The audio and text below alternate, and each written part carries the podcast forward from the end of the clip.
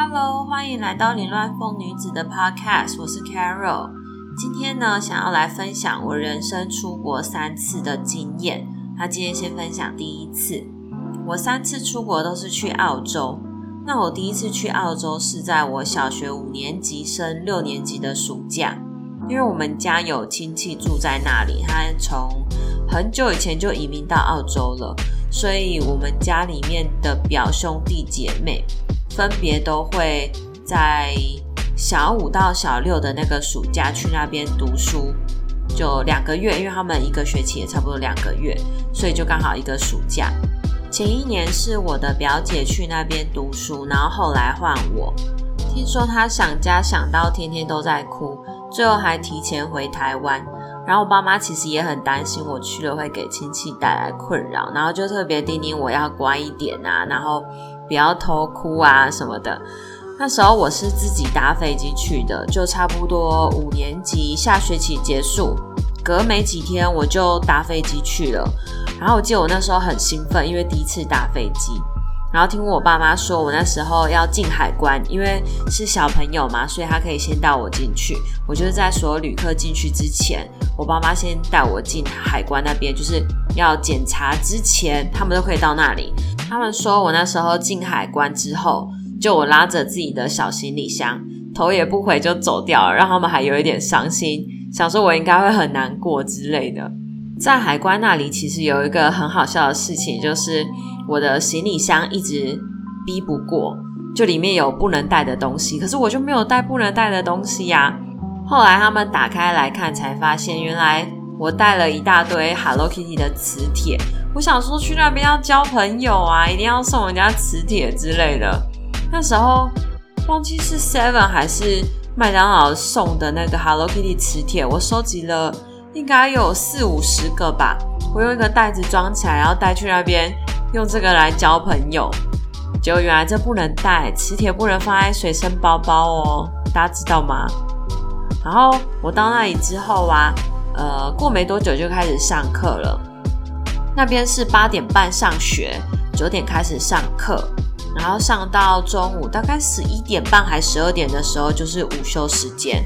他们的午休时间其实蛮长的，因为就包含要吃午餐啊，然后休息的时间，还有跑来跑去。但是我不记得有睡午觉这个行程，因为那时候就是不能待在教室里面嘛，所以大家就只能跑到操场上面，或者是。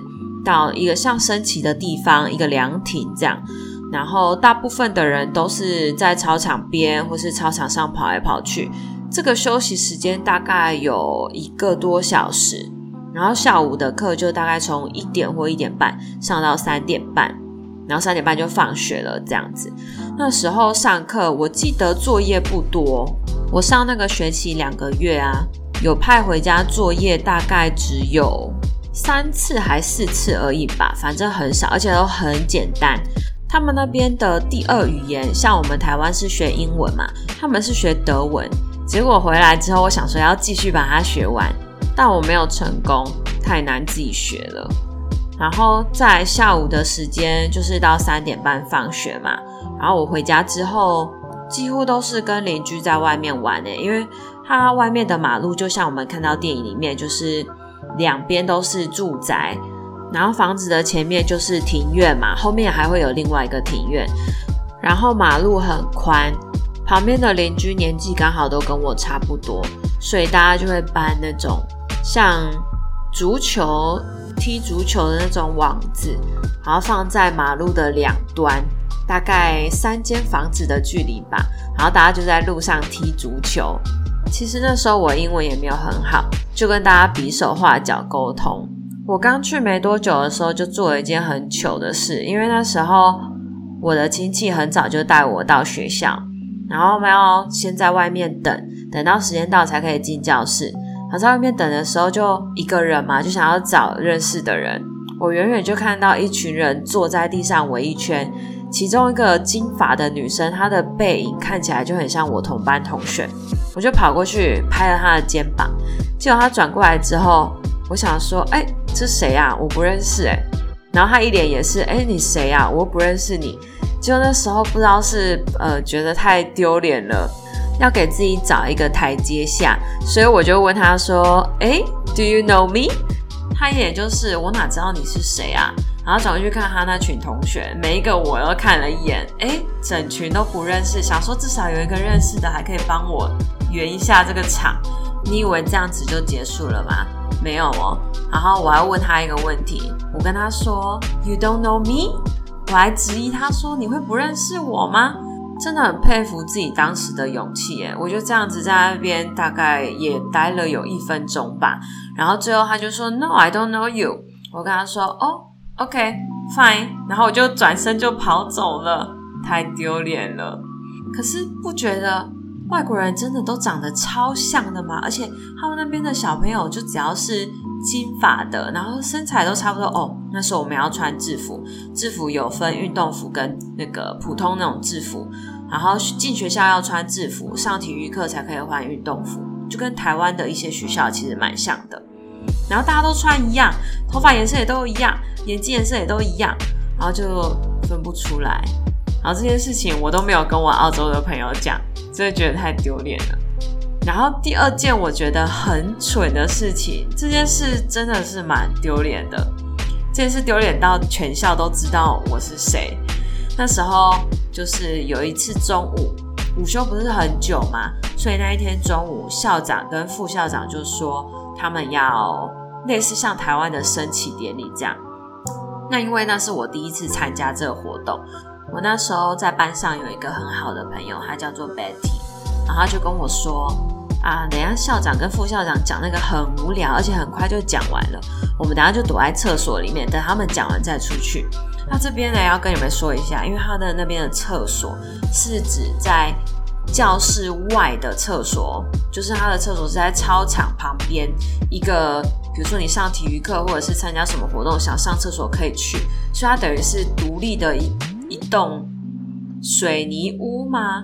就是没有任何的装饰，没有其他教室，它就两间，有点像台湾的公园那种公厕一样，然后很简单，女厕大概就三间。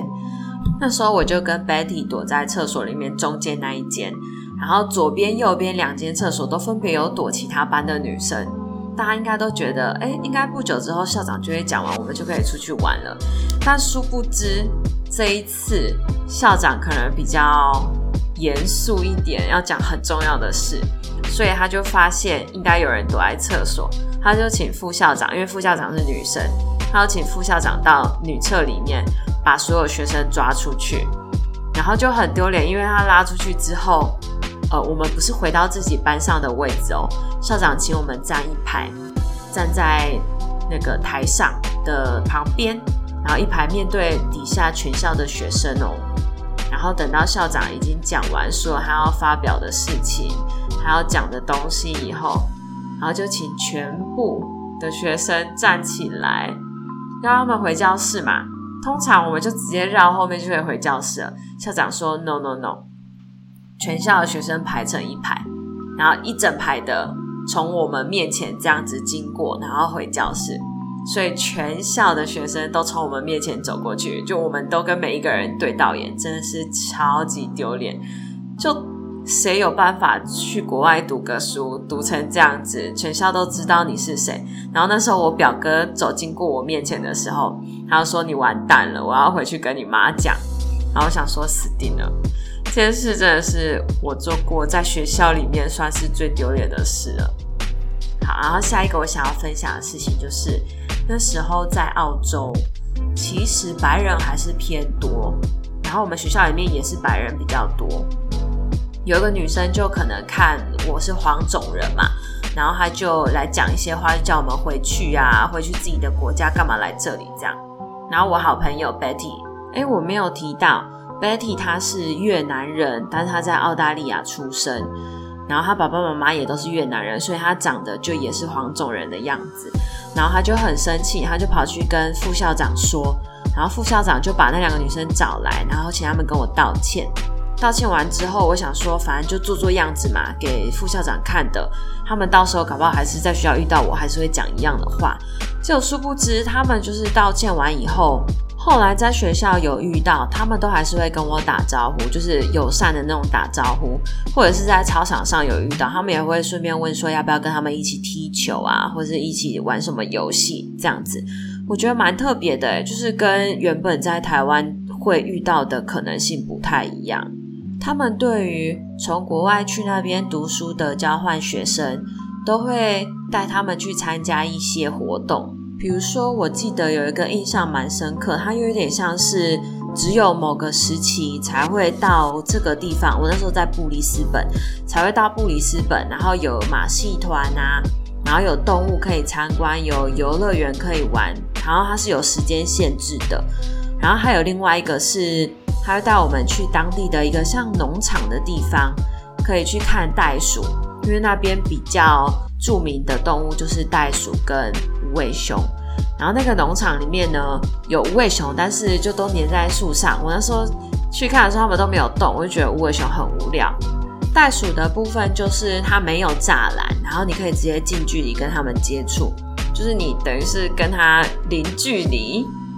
可是那时候就觉得很可怕，因为听说袋鼠的后脚不是很有力嘛，就不能被它们踢到，然后也不可以就是太靠近它的宝宝。